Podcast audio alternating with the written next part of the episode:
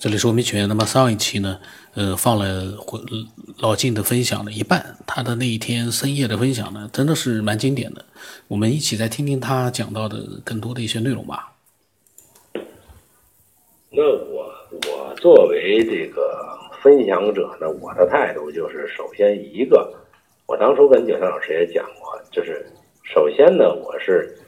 通过这个节目以后呢，我反思了这么长时间，我从大家的一些闪光点之中呢，找着我一些障碍，然后去打通了一些障碍以后呢，我可以交圈儿，也就是我会形成一个我自己的一个逻辑观或者一个宇宙观或者一个呃自我解释，然后呢，我就发现我始终解释不了的问题被这么一串通以后呢。我可以给自己解释通了，也就是我能先说服自己了，我才分享出来，说让大家理解我怎么想的，啊，是这么一个初衷。然后我讲一些我的经历呢，也是让大家明白，我这个思路并不是凭空来的，也不是天马行空来的，而是呢，我学了啊这个科学的知识，学了十万个为什么，学了这些呃各个方面的类别的。科学的一些道理虽然不深刻吧，但是总归是有些认知，啊，了解，就是这都是各个方面的参考系啊。然后我要有一番经历，这些经历呢都是跟这些东西冲突的，然后我要在冲突里头找出一个合理的解释，也就是说在两者之间建立一个通道和桥梁，怎么能够让更它更贴近于一个科学的呃解释论？你比如说，我去讲佛学也好，讲道家也好，讲这些宗教也好，我绝不愿意去拿那些宗教的说法去讲。比如说，佛说了空什么呀，呃即空即有，非空非有。你给人家老百姓讲这东西，人家觉得你跟嚼蜡差不多，根本就听不懂。那你就把它变成一种你自己认为大家能听懂的一些。语言或者说科学能够印证的一些类似的现象去解释，啊，他在说空是科学里边的什么东西，啊，他说的有也是宇宙里的什么现象，啊，你对应出来以后呢，大家更好理解，才能接受你的观点。所以这是我对《回家之旅》的一个建议啊，就是你前面录音我都听了，我听得懂，但是你想让别人听懂了，这事儿太难了啊，因为你你总是在提说你去想一想，你去问个为什么，人家说我问了，为什么呀？我不知道为什么呀？你让我问什么？那还不如就你去直接解释为什么。你解给人家听，说我认为这事儿为什么就是这么，就是因为这个，懂吗？没事哦，懂了，那他就接受了吗？说你解释半天，你也没解释清楚，说为你说了半天云里雾里的为什么，我也不知道为什么，然后你就特亢奋，然后就你就像九天似的，他说了半天他也没理解为什么，然后就觉得你很反，然后他也就很反，因为大家不在一个频道嘛，他说他的，你说你的，最后你想你想得到什么呀？说句不客气的话，你说这么多，你想让别人干嘛？啊，你这个目的性要很强啊，就是你想让别人接受你呢，还是想让别人反对你呢？还是想让别人胡里八都什么都觉得不对了呢？啊，这个是你要达到的目的。就你说任何话，你得有目的性，对吧？然后你有出发点，你有原因。所有事情在二元里面必须是要交圈儿，你才能够达到一。你越交圈儿越一，你越不交圈儿就越二，对吧？这这这个很很简单一个道理。所以我觉得我们探讨问题，包括我的出发点，就我我不知道的我不瞎说啊。我认为道听途说的呢，我也不置可否。我既不认为它不对，我也不认为它对。但是我会去想，会去联系我的感受或者我的经验，我的库存里边去挖掘，啊，就是说你回家之旅说的所有这些东西呢，还是我这个道理，就我假定它是对的时候，有的时候，原因是什么？它为什么会有？它有的目的是什么？它这个最后结果会得到什么？你总得有一个圈儿。它就转圆了，对吧？那么反过来说，我会否定它的时候，我也要找到理论，我，为什么他这么做是不对的？我得给自己找一个理由，他凭什么不对，对吧？那万一他对呢？那不对的理由也可能是我自己编造的，我一二三四五，我认为这都就跟九天说你这不符合科学，那你就不对，它也是一种理由，对吧？我觉得这个基础才是一个科学的思想论和方法论，就是我们拿出一个东西，先不要肯定，不要否定，中立，然后呢，我们去左右探讨，啊，探讨它对的一方面，探讨它不对的一方，双面论证，拿逻辑推理也好，拿我们的感受也好，拿我们的下意识体验也好。你总得说点靠谱的东西，对吧？因为所以，因为这个世界本来就是因果关系，我们一定要在任何一个问题上都去找它的因和果，就是它凭什么这样来的，它为什么这样来，它这么来有什么好处，将来它会导致什么？所有这些东西，我们想全了以后，你才能先说服自己。你说服了自己以后，你再分享的时候，你才能有说服力去说服别人。我觉得这是我的一个指导思想。我觉得回家之旅呢，他所说的这些东西呢，相信都有他可信的一面，都有他自己认定是有道理的一面。但是问题就是他自己没有完全整理清楚的情况下，他去讲，他就真的，而且这个这个讲的心理上有很大的一个倾向性，他就是觉得这个事儿呢，科学是片面的。那么科学片面是没错，肯定是片面的，因为他研究的就是这么一个可见的物理范畴嘛。就这个范畴是我们人的生物能力所涉及的范畴，这一定是片面的。宇宙绝不是这么一点，对吧？但是问题是你去讲这一个片面不对，这就有问题了。因为他我们大部分人觉得这个片面上，你怎么能说不对呢？他只能说我们片面了，但是片面差在哪儿了？我们把那个不片面的东西再。说出来，展示更多的一个可能性和维度，供大家参考。我觉得这个是呃科学的和积极的态度啊，而不是说我们站在一个高度上去贬低一个低级，这又成评判了。从心理上来讲，又成了这个对立了。就是我认为我对你错，这。包括诱导别人也认为你对我错，就成为又又陷入到二元里边了，对吧？这个我就觉得，呃，人类总是在一种观点上形成对立观，这个本身就，你说为什么战争人的心里的不平衡会会这个斗争会残害会苦？那不就是老陷在这个二元里边去争斗嘛，对吧？你对我错，大家就弄起来了嘛，然后就情绪化了，这不就是这原因吗？太简单了，没有什么外外界原因就可以达到这个差别对立，一切的矛盾产生都是差别对立啊，这个跟外星没关系，和我们内心的不平有关系。你说这个不平是外星创造的，我认为不是。我认为这个不平，就是因为我们所处的环境和影响有差异，那么总在维护一个自我的正确性、自我的感受唯一性，才形成的对立。这个对立会导致所有的不平衡、啊抗拒战争、屠杀这些东西很简单，跟外星人毫无关系。我觉得连这个基本的一个心理。差异感和这个二元对立，我们活在二元对立这个观点里的基本逻辑都不承认的话，那非得说是一个外界力造成的，那我认为这就纯属阴谋论了。我的观点就是，我们在探讨一些可能性，这个世界是什么样，我们没看见过。我们不管有什么经历，我们也没有真正看到这个世界的全部。我们所有的脑洞都是在猜测或者推理，那么在这个基础上，我们要摒弃一切对立观，也就是，我们保持一个中立。就像这个《回家之理》说的，我们先归零，不是说我们受人家的洗脑叫归零，而是我们自己先保持一个呃零的状态去广听、去博证啊，就是我们不去。固定在某一个理论基础上啊，也不是固定在某一个体验感受上，这些都是参考数据。我们有这些论据的以后，我们就去发现更多的可能性。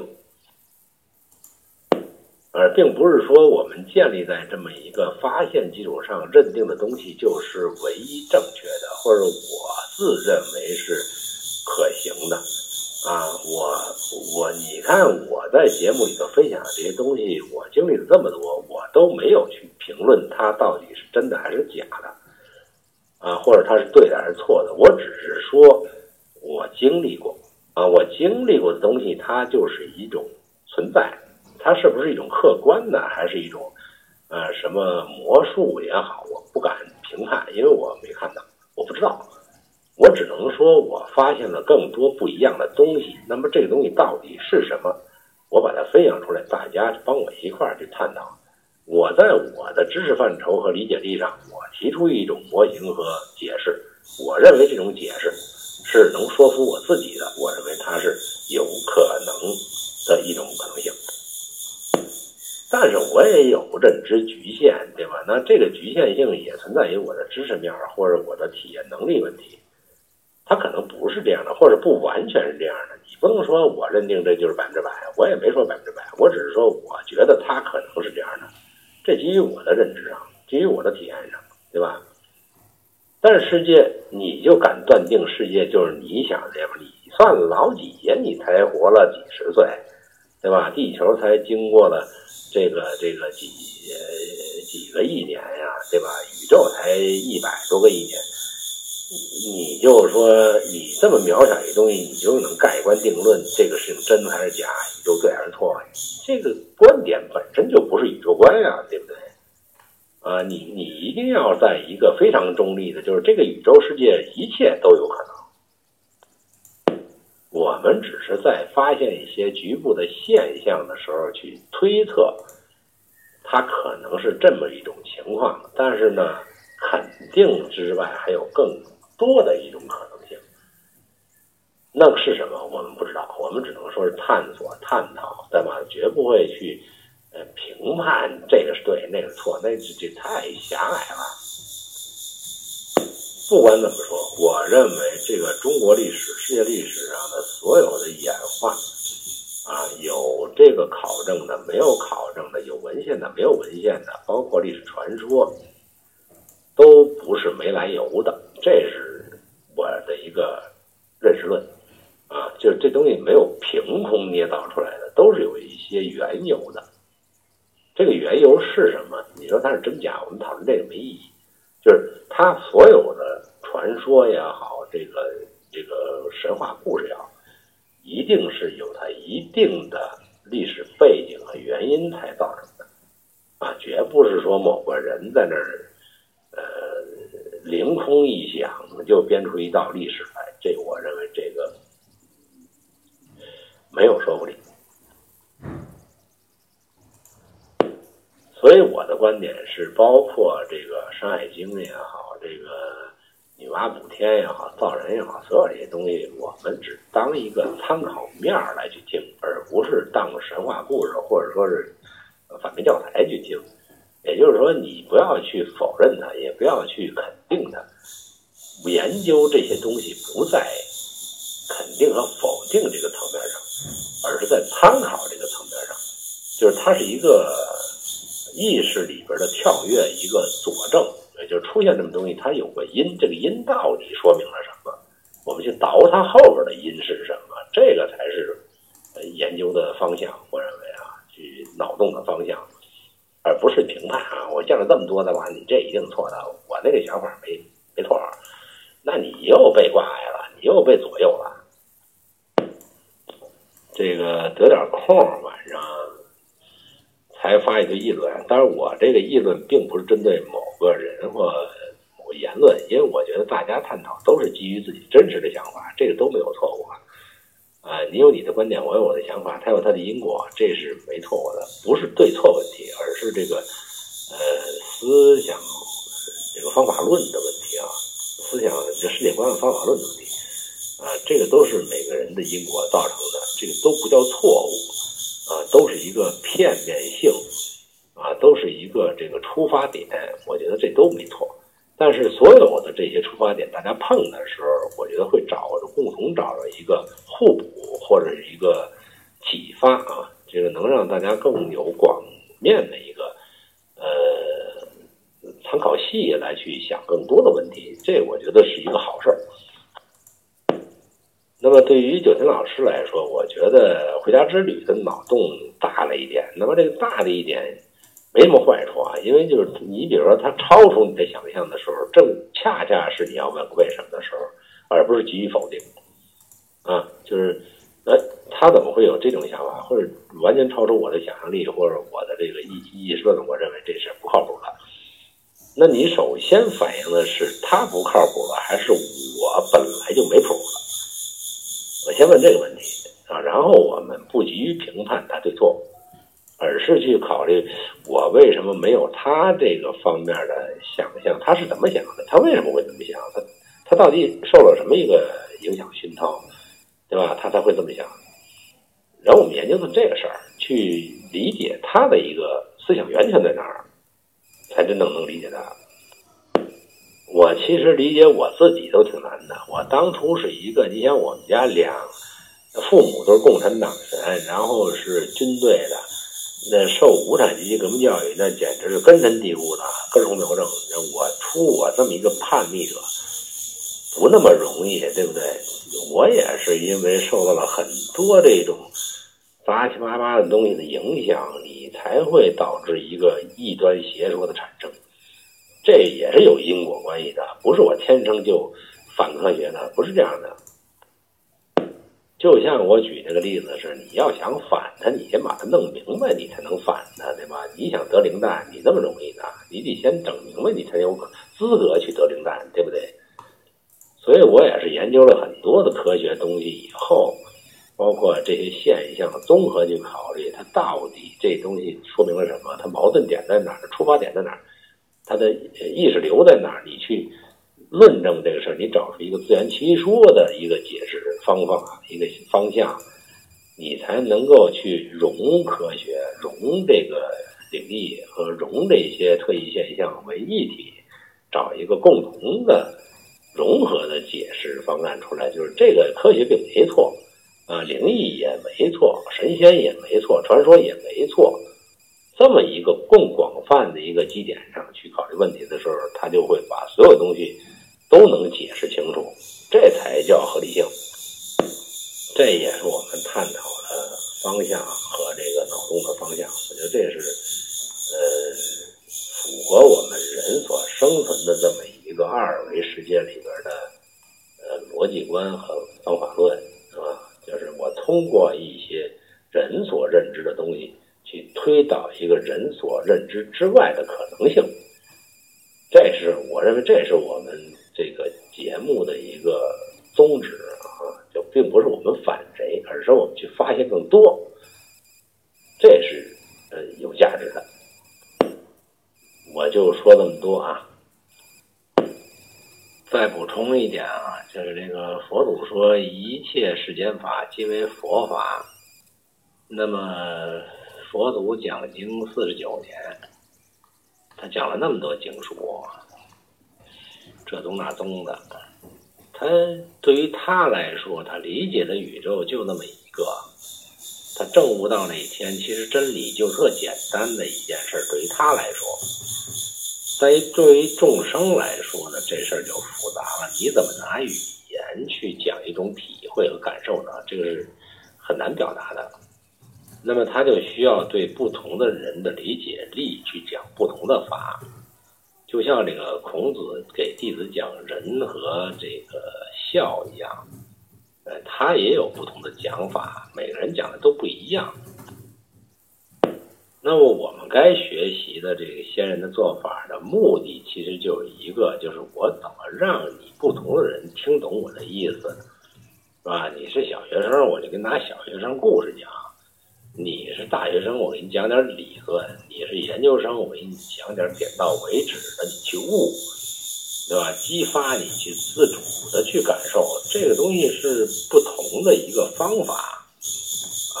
这是所以所以他讲的一切都是方便，为了为了让众生理解的一个方便法门啊。最后他说我什么都没讲，因为这些都是法门，不是本质，本质是你通过法门去理解到的东西。所以从这里头，我觉得我们去分享这些东西的时候，我们有些观点的时候，你的目的是不是你在说，而是你怎么能让别人听得懂，或者说让别人理解你，或让别人去赞同你，这是我们的目的。如果说我们讲了半天，别人更反感你的时候，不是别人有问题，一定是自己没掌握好这个方式，啊，或者说我们的智慧不够，不能够去感感召别人或者影响别人，是吧？那么就呃不能够让我的观点得以推广和呃这个发挥，不能让别人接受，这不是听众的问题。啊，对牛弹琴不是牛，当然我不是说听不懂的都是牛啊，对吧？呃，但是呢，就是这是一个方便法门啊，就是我们可以把一个想法去变成大家更能理解的一种逻辑观和方法论，去给它阐述出来，然后呢，让别人更理解、更认同，这是达到一个教育和启迪的。作用就是我这么一说，大家一想想，哎，对，他说的有一定道理啊，那这就对了。如果说你一说，他就让我，你扯什么呢？你这简直不靠谱，那你就失败了嘛。他这方法不对，不是说你想的不对，可能这个方法不对啊。这也是一个技巧问题，我觉得这个也是要学习的一个东西。其实真实与否。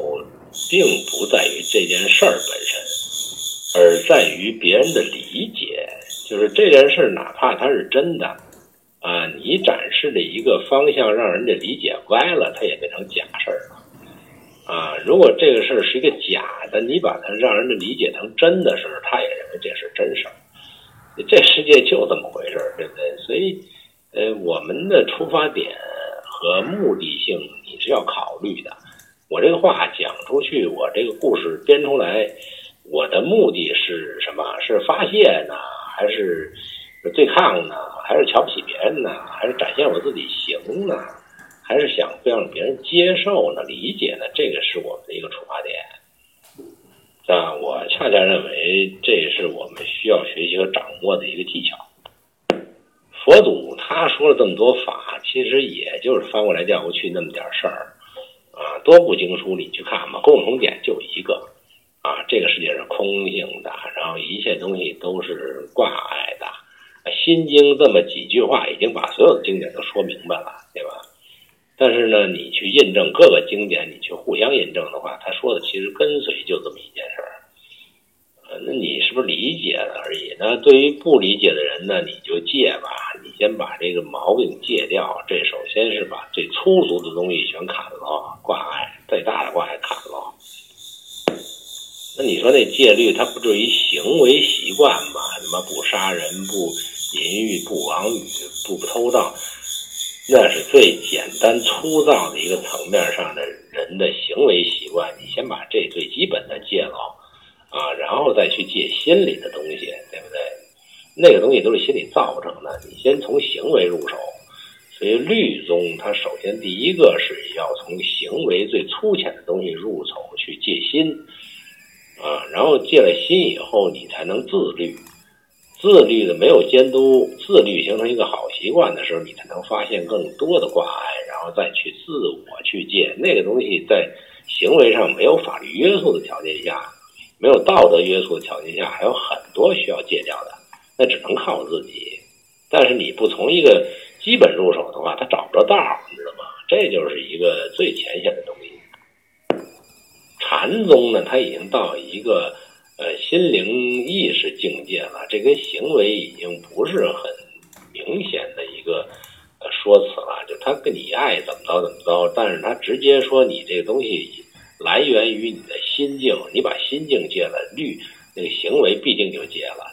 更高一级入手叫呃禅，对吧？你去悟到这一点的话，你自动就全都改了，你用不着去什么呃不不不不淫欲、不饮酒、不吃不吃荤什么的，这那都是小儿科了，你知道吗？所以它不同境界，它有不同的方法，这都是便利法门，都是方便法门啊。所以从这个佛学的这个方式来说，我们学到的东西就是，我们去达到一个目的，其实也是教化众生。就是我理解的东西呢，我希望别人也理解，呃，就这么一个同理心嘛。然后我。发现的东西分享给大家，也希望大家能发现。通过我能发现，那首先通过你发现的话，你首先让人家认定你是真实的，人家才能信服你，才能把你这东西变成一个他可参考的内容去考虑。他首先拒绝你这东西了，他根本就没参考价值，那你这不是白说吗？对不对？那在这个在这个基础上，你才能去考虑。哎呦，这个人说的确实有理，但是他。不管我们有没有这经验，但是他说的，我相信他有他的道理。你只要认定这点就行了。在这个基础上，我们再去考虑说，不管他有没有道理，假定他说的这事儿是有道理的，那么他说明了什么？你这才一步一步引入一个可能性的探讨啊，否则他首先拒绝你，这不可能，那你还探讨什么呢？对不对？呃，心理学有句话叫。活在体验里，不要活在评判里。就是我们很下意识的去掉入评判体系啊，就是你马上就会拿自己的经验去套人家对还是不对。就首先第一个认定对不对，可信不可信，这个首先是一个就是二元对立里面的最明显的一个特点啊。就如果你要想逃出这个的话，你要保持中立。我不管听到什么，我既不否定也不肯定。我要去考虑一下你的逻辑、你的出发点、你的动机、你的目的、你的获益是什么。我把这些全考虑清楚了以后，我会找到一个因果。你为什么会这样？为什么这么说？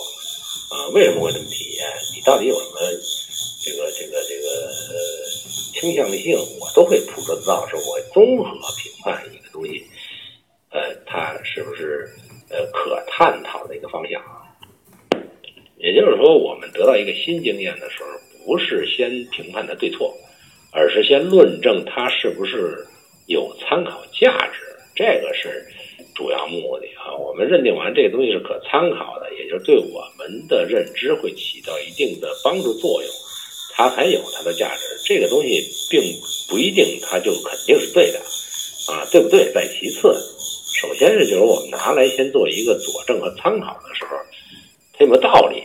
啊，哪怕它局部有一些道理，不一定全有道理，这都有价值的，啊，那你怎么去去认定这个事儿？这是我们需要修炼的一个心性，啊，我们上上来就就先套，对不对？这我们就太浅浅陋了啊！这刚写了个稿，清醒一点呢，又想起点来，所以又续了两句啊。不知道大家是不是从我这个议论里头能听出点话外音来啊？呃，我这里头并。今天的讨论，所有的人，我认为都不是对错观，而是之间反映了一个我们心里的东西，就是我们所认定的世界是什么样的时候，我们很难去接受一个不是这样认定的方向。这正反映了我们心理形成的一个惯性的顽固性啊！这这这是需要我们自我发现的一个局限性。我的结论是，九天老师没有错，啊，回家之旅也没有错，啊，问题出在两个人的出发点和观念不在一个不在一个频道上，或者不在一个逻辑观上，不在一个认识论上。也就是说，公说公有理，婆说婆有理。其实公婆都是现实存在，都有的道理。只不过是我不是公，我也不是婆，啊，所以我们不能互相体会和理解，就这么一点差异。这个不是毛病，啊，而是一个局限性的问题。但是你说这些现象说的是不是真的假的？我们说的人也没有认证，听的人也不可能认证。那么在两方都不可能确认事实存在的这个基础上，都是造型图说和逻辑推理分析的角度上，去主观认定它的对错，这个没有什么价值，探讨价值啊！我觉得这个东西就。听听就得了，只是做一个参考系就行了，没有必要去争论它的真伪，也没有必要把它拿到节目里去探讨谁是谁非。这个东西，呃，反正我的理解是，你自己都不能自圆其说的情况下，你去想说服别人，这个很难。我的经验反正就是，如果我不能够。让自己说服了，把自己说服了的一个胶圈的理论体系的形成之前，我尽量不去说别人，不给别人说啊，这就是说不可说不可多说。你说了，你你最后让人家啪啪两句问倒了，你自己不能言其说了。你说你说他干什么的？没有，就等于说白了，就是你在耽误别人，或者你在误导别人。而而且你把自己也误导了，这个就没价值了啊！就是我可能有一切的疑虑和这个想象，或者我认为这个就是我最认定的一个东西，但是你不能被人接受的时候，或者说你适得其反，你让人一听完了这事儿就是封建迷信啊，胡思乱想，人家一棍子把你打死的时候，你毫无辩驳的可能性，你又不能证明啊。这个事情你就很被动，你就没必要去阐述这个。过去共产党去灭气功的这个过程当中，其实也是这个问题，不是说气功就不是真的，现象就不是真的。但是所有人不去争辩，大家哗一天全消失了，全藏起来了，为什么呀？你没法去说服和改变主流媒体科学观，对不对？你又不能证明给人家看，你又不能够。说广泛的大庭广众之下，你说科学就是错的，我就是对的，然后你做一系列实验去把科学驳倒，你没这个能力，因为这东西都是个体现象，它不可能变成一个共性，对吧？那这个就不在一个层面上，那你还不就回避了得了？哪怕真理在你这儿，科学的发展不也是这样吗？第一，第第一，这个宏观的力学定律，牛顿那那牛爵爷多牛啊，对不对？但他一旦等到这个相对论出现的时候，他才撼动了他的力学体系呀，对吧？这之前包括我们现在学的物理，都是以牛顿这个力学为基础的，哪怕后来证明它不完善，但我们还是学了嘛，对不对？还是拿它作为应用的嘛。那么最后有多少人懂相对论？但是相对论彻底否定了这个呃牛顿的力学呀，对吧？那么到最后的时候，量子物理出现的时候，那相对论也落后了。那不是等别人证明了以后，你才成为认可的现实吗？这之前谁敢说不啊？对不对？你有多大能力，你证明？除非你自己能证明，推翻他的论调，你才可以证明。假如你牛逼到你比张宝胜还牛逼，对吧？然后你就说不服你来啊，啊，这这这这个你。司马南，你来啊，我就整你。你你大庭广众，你你你你这镜头，你中央电视台你放，我当场就把你搞定。你你看看行不行啊？就跟那个呃刘谦儿似的，这这这这搞这个让所有人看都服气，对不对？你也服一把，他不是不这样吗？对不对？他他这个方式原理不是这样的呀，啊，你你才能让人服啊。啊，你才让人所有的愚民认为你是神仙，对吧？那你不具备这个，你就先别张扬，你先藏着，藏到一定程度，他自有那个大家明白那一天的时候，大家会接受的。这个也叫定力啊，就是如果你有一定的认知的话，你必须有自我保持的一个定力。啊，我坚信我这是对的。那么我并不，我要看时机啊，整整个这个舆论时机它是适合的时候，我才出来去证明这一点。啊，但是我还有能力去证明，这才行。我只是凭一个我自己的一个主观倾向说这就是对的，你信不信他都是这样？那确实你很难让别人接受，你不能让别人接受的情况下，你就陶醉在自我的认知里头，那你只能想想而已，你不能拿出来去理论啊，理论不了。呃，我也说了，这佛祖就一个，对不对？真理就他在一人手里头，广大的渔民都不是真理，就他一个人真理。那你说他也不是说一下就所有人信他的，这么多年他也知道还有个末法时代，对吧？那更不信他的了。嗯，所以连佛祖都做不到，一个人想对了，大家都得信，那你何况你呢？那么，如果相信因果的话，目前的这种状态，那就是必然啊，它就是时机未到，它就是该科学领先，它就是你一切言论不符合科学的就不该存在，这就是我们现实的因果必然啊。我们看到这一点的话，它一定是有一天它会慢慢的揭示出来，啊，等揭示出来的时候，大家会认为我当初的就是那句话，啊，科学到峰顶的时候，发现佛祖在那儿等候多时了。这个话只能是科学发展一定程度，他自己发现他贴近佛祖的理论的时候，才能认定这一点，否则这之前都是。瞎扯啊！就是一定发现哦，科学一再证明发现佛学讲的是对的时候，他才觉得这个宗教和哲学思想啊，确实是在科学发现的呃前列或者这个引导地位上。那你这不也是一点一点去揭示证明的吗？当初这科学发现不是也受呃教廷的这种固有思想的禁锢吗？慢慢他才揭示，这个一样，我们心里有点着急，有点替科学担忧，呃，替人类担忧。我觉得这是一个慈悲心的发现啊，这个不是错误。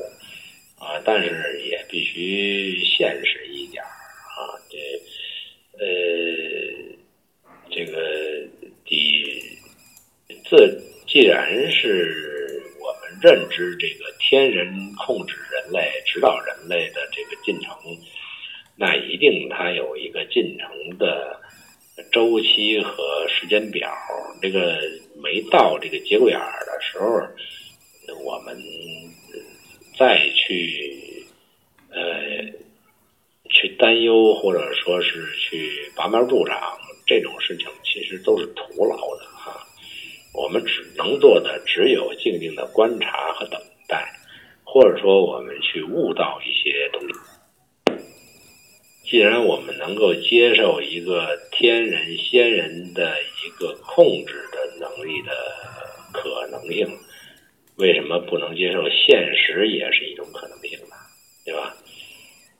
这可能也是一个发展必然。不管我们是受什么控制的，这个是在控制之内的范畴，你推翻不了，那你就说被控制的前提，这个情况下去解决问题就得了。啊，你解决不了这问题，你你你你发牢骚去去恨铁不成钢是没有用的。还是那句话，就是你无力去改变别人、改变世界的时候，你就改变自己，去适应这个世界就得了，啊？这是唯一我们能做的事情。嗯，还是那那句话，就是我只做能做的，和只做该做的，就这么两件事。除此之外，都是妄想。老金，老金呢说的非常的好啊。然后那个回家之旅呢，很多的想法呢，老金也就是讲了他的看法。其实，呃，就像他说的，嗯，理性的去分享自己的一些想法，呃，始终还是会有人去认同你的。如果说呃，在分享的时候呢，不是非常理性啊，呃，那样的话呢，可能会带来相反的效果。回家呃，那个老金讲了很多的想法，嗯，分享了一个多小时。上一期呢录了三十几分钟，这期也录了四十分钟，嗯，非常的精彩。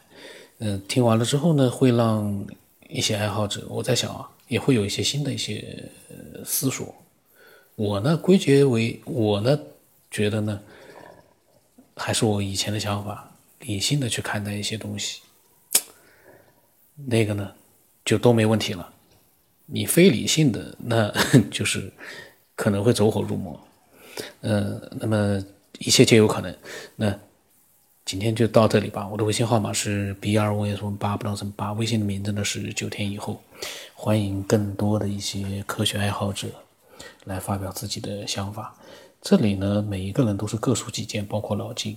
那我们就像老金说的，没有什么对错的，我们大家分享自己的想法，那就是最有意义的。